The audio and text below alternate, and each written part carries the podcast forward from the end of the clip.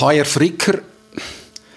Bei mir ist HR Fricker und zunächst müssen wir klären, was das HR bei Ihrem Namen bedeutet. Man würde meinen, es heißt Hans Rudolf.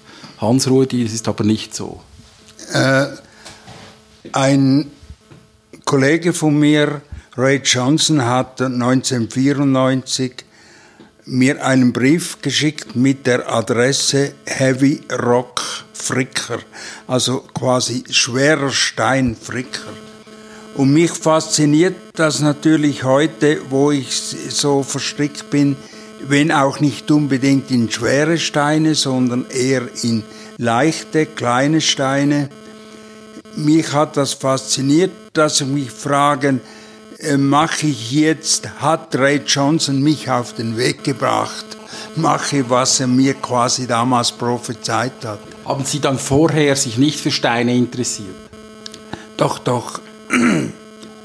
Ich machte schon äh, in den 70er Jahren, bevor ich vor, über Mailart oder so überhaupt eine Ahnung hatte, hatte ich einmal einen kopfgroßen Stein, einen, ein, ein äh, Moment, einen kopfgroßen Stein bestempelt mit dem Begriff Auslöser. Und weil mir bewusst war, dass, wie viel das diese Steine auslösen, ganz abgesehen davon, dass natürlich eine immense Kulturepoche Steinzeit heißt. Und dann äh, habe ich mich für Emil Bechler interessiert er war der Ausgräber im Wildkirchli und hat um 1904 Steinwerkzeuge Werkzeuge gefunden, die 30.000 Jahre alt sind in der Ostschweiz im Alpstein, im Wildkirchli. Und das hat mich absolut fasziniert. Und dann hat er geschrieben in seinen Jahresberichten, dass er auch Steine gefunden hat, die tatsächlich nicht äh, dort oben in dieser Höhle entstanden sind oder äh, gefunden worden oder sind, gefunden, ja, sondern vom Talboden und vom Bachbett hinaufgetragen worden sind, aber sich gar nicht eignen, um sie als Steinwerkzeuge zu verwenden.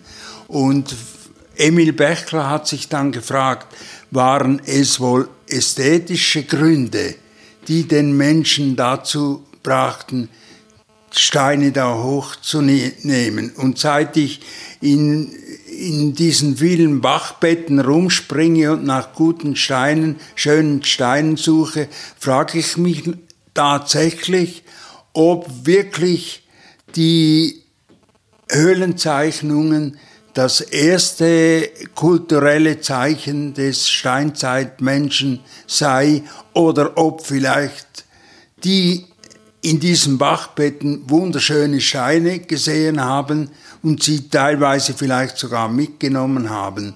Und in diesen Steinen, diese Steine als kulturelle Leistung sehe ich, könnte das sein. Und ich habe dann äh, Archäologen gefragt, die äh, so Steinzeit äh, Fundstellen bearbeiten, ob sie solche Steine schon gefunden hätten oder ob sie solche Steine vielleicht hätte, aber sie werden gar nicht gesucht. Und was war die Antwort? Und die Antwort war, ich habe bei mir zu Hause auf dem Fenstersims rund ums Haus habe ich längliche, manchmal etwa 10 bis 20 Zentimeter lange, aber ganz schmale und flache Steine. Und die äh, füllen das ganze Fensterbrett aus bei mir. Und er hat dieser Archäologe hat diese Steine gesehen, die ich vom Rhein, äh, Rheintal hinauf genommen habe zu mir ins Appenzellerland. Und er hat gesagt, bei einer Ausgrabung hätten sie genau, und zwar in der Nähe des Rheins, dort in Oberried, hätten sie genau solche Steine gefunden und als sie, und zwar sagte er, das seien die Lötkolben des Scheinzeitmenschen gewesen. Und zwar war, ging es hier nicht um Ästhetik, sondern es war anscheinend, weil sie diese Spuren gefunden haben, als sie die Steine untersuchten, haben die, die Steinzeitleute haben sie gebraucht, um sogenannte Mikrolyten, das sind ganz kleine Steine, als Steinspitzen vorne an die Speere zu kleben. Dann könnte man also sagen, ich glaube, wir versuchen mal zwischendurch das Fenster hier zu schließen. Das ist zwar sehr schön, das ist die Kirche von Tenna im Safiental, äh, die uns hier in den Sonntag begleitet. Es ist nämlich Samstagabend, Mitte Juli 2020 und wir haben das Fenster jetzt geschlossen, damit wir uns ein bisschen besser verstehen. Der Klang der Kirche ist aber auch sehr schön, der Klang der Glocken. Man könnte sagen, das Sammeln von Steinen, das Auswählen von Steinen ist eine uralte kulturelle Tätigkeit des Menschen. Ja. Und wenn ich Sie richtig verstanden habe, dann ist es gut möglich, dass dieses Sammeln von Steinen für ästhetische, vielleicht auch kultische Zwecke ähm, eine der ersten kulturellen Tätigkeiten war, vor den Höhlenzeichnungen, vor den Skulpturen, die man ja auch gefunden hat. Vielleicht, man weiß es nicht, weil es eben auch sehr unspektakulär ist. Ich habe dann die Probe aufs Exempel gemacht und habe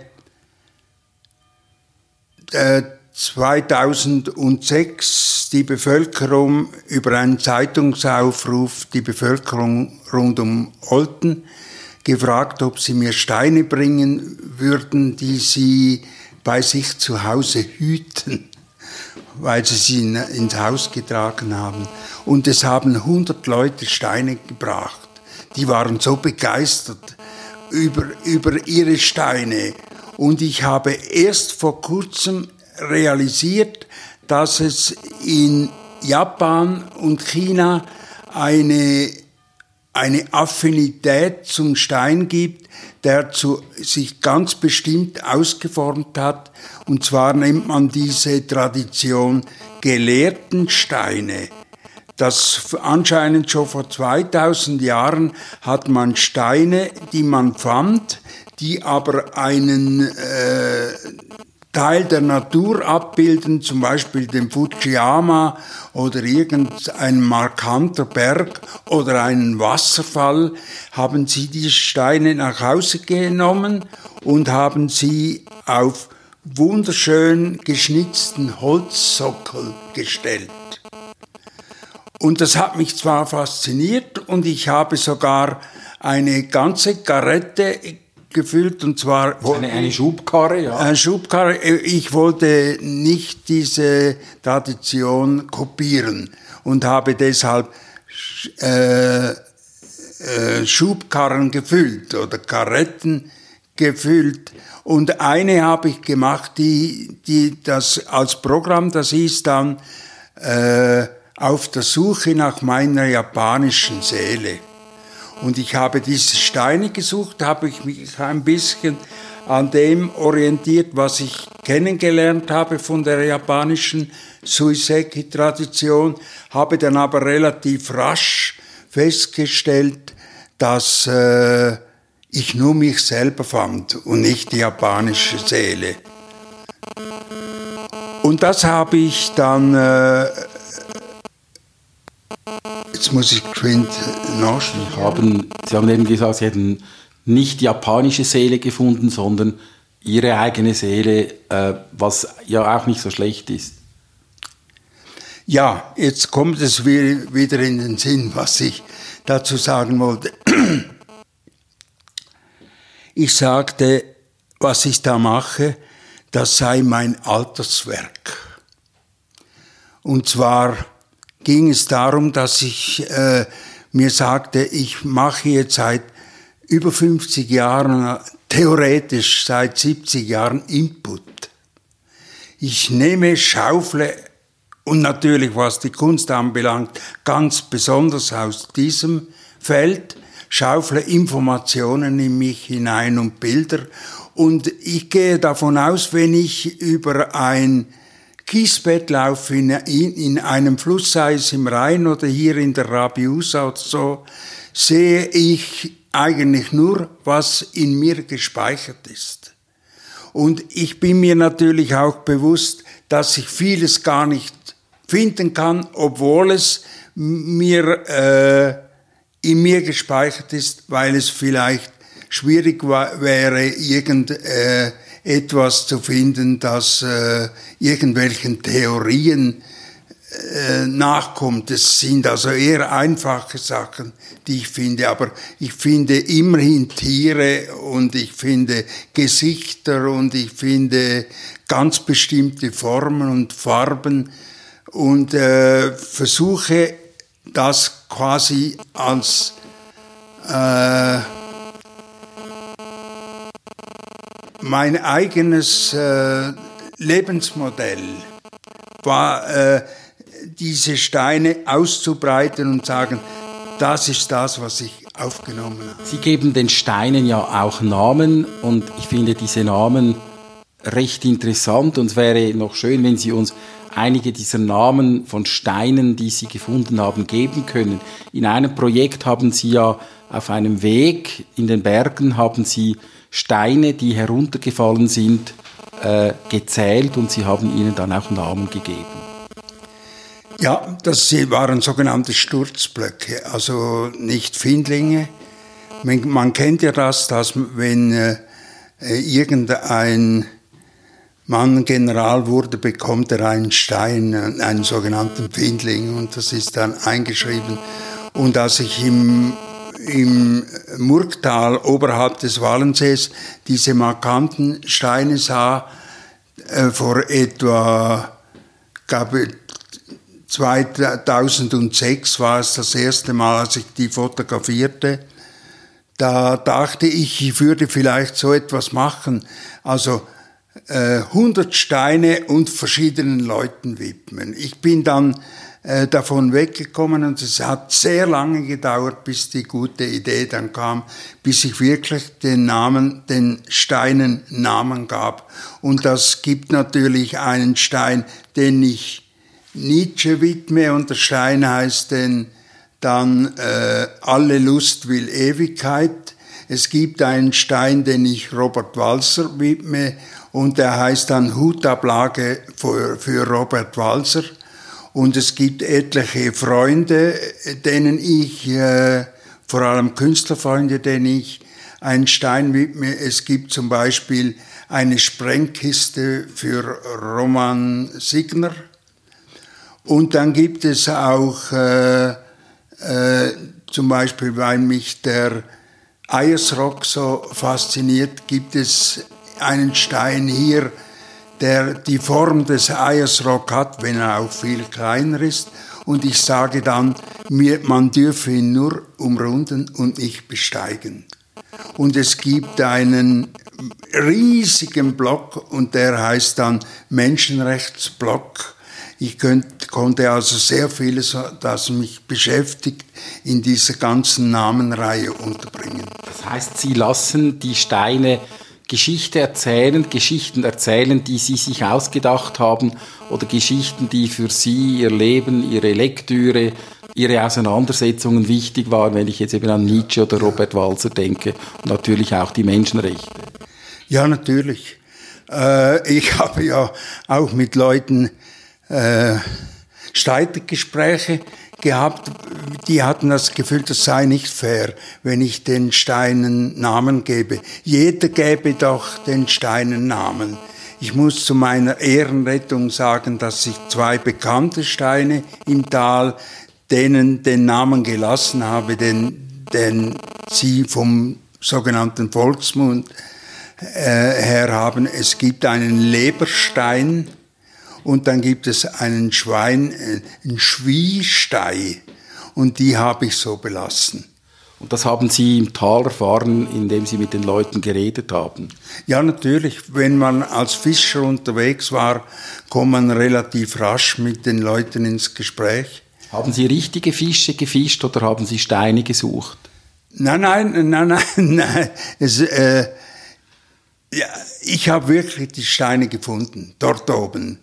Aber ich wollte fischen und äh, ich sage dann jeweils, wenn mich die Leute fragen, ob es da irgendeine Beziehung gäbe, sage ich, äh, man sei sehr oft frustriert. Und dann kann man sich schon dabei entdecken, wo man mit den Steinen zu sprechen beginnt.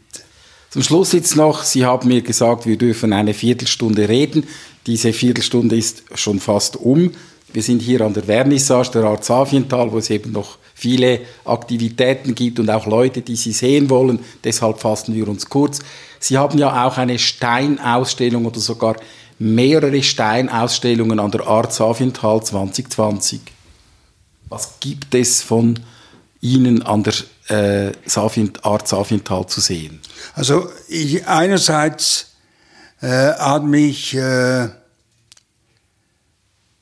Johannes äh, Edinger gefragt, ob ich äh, für ein Steinbier, das er äh, da realisieren will, eine Idee hätte und ich habe ihm einen Stein gebracht, der passt. Das ist jetzt das Label, die äh, Etikette für das Steinbier. Ja. Dann gibt es aber auch eine Ausstellung mit richtigen Steinen in Versailles. Ja, und zwar habe ich die Bevölkerung gefragt, ob sie mir Steine bringen würden, also wie ich das schon gemacht habe in Lumbrein und, und, und in Olten, ob sie mir Steine bringen würden und ich mit diesen eine Ausstellung machen kann. Und es sind dann zwölf Leute gekommen und haben Steine gebracht. Es sind nicht so viel, wie Sie erwartet haben. Es könnten mehr sein, aber das ist äh, teilweise eine Frage der Propaganda. Der. Das hat man vielleicht zu wenig intensiv betrieben. Und dann gibt es im Alpenblick gibt's eine Ausstellung mit einigen ihrer Werke. Dazu gehören neben den Steinen, den Geschichten, die wir gesehen haben, gehören auch Geschichten mit Mail Art. Das ist da etwas, was Sie auch betreiben. Ja, das äh, war in den 80er Jahren, als meine Künstlerkollegen in der Ostschweiz plötzlich wieder entdeckten, als die wilde Malerei von Deutschland her überschwappte, dass sie doch keine Konzeptkünstler sind, sondern tief in der Seele äh, Maler. Und dann, äh, während wir vorher miteinander dauernd Treffen gemacht haben und diskutiert haben, hat sich, haben sich die Leute plötzlich zurückgezogen in ihre Kämmerlein um dort zu arbeiten. Und äh, ich habe quasi meine Freunde verloren, weil ich kann nicht malen. Ich male nicht und ich kann es auch nicht. Und äh, das war kein Weg für mich, obwohl die wilde Malerei, das hätte man ja lernen können. Und deshalb, als ich dann hörte, dass es da irgendetwas gibt, das sich Mailart nennt und dass das ein Netzwerk sei, wo sich die Leute miteinander vernetzen, habe ich mich da eingeschaltet und habe dann plötzlich mit der äh, ganzen Welt kommuniziert. Da kamen dann auch Steine vor in der Mailart. Ich bringe jetzt die Steine in, die Mailart hinein. Ich habe mal einen Katalog gesehen, äh, der einer gemacht hat und, dann, äh, und dieser Katalog bestand aus Hunderten von Steinen, auf denen all die Namen und Adressen der Leute geschrieben haben, die an dieser Ausstellung, Mailart-Ausstellung teilgenommen haben. Es ist fantastisch. Jetzt sind wir schon am Schluss unseres Gesprächs. Ähm, mehr Informationen über das, was an der Art Safiental zu sehen ist, gibt es auf der Webseite der Art Safiental, www.artsafiental.ch. Haben Sie auch eine Webseite mit Ihren äh, Werken? Ja, mehrere. Und zwar gibt es eine, die heißt Steingarten Murgtal, also Steingarten-murgtal.ch. Das ist über den Steingarten. Dann gibt es eine, äh, die heißt äh,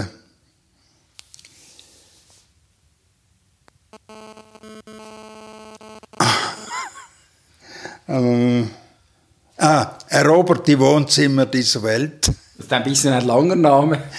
ja, ja, ja, ja, aber es ist, äh, das ist oft bei solchen Homepages, dass sie eigentlich zugleich das Programm aber man kann auch einfach ihren Namen eingeben und sicher gibt es noch auch ja, einen natürlich. Wikipedia, gibt einen Wikipedia-Artikel über sie.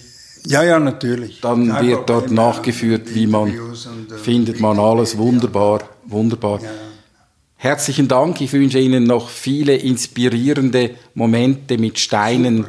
Herzlichen Dank.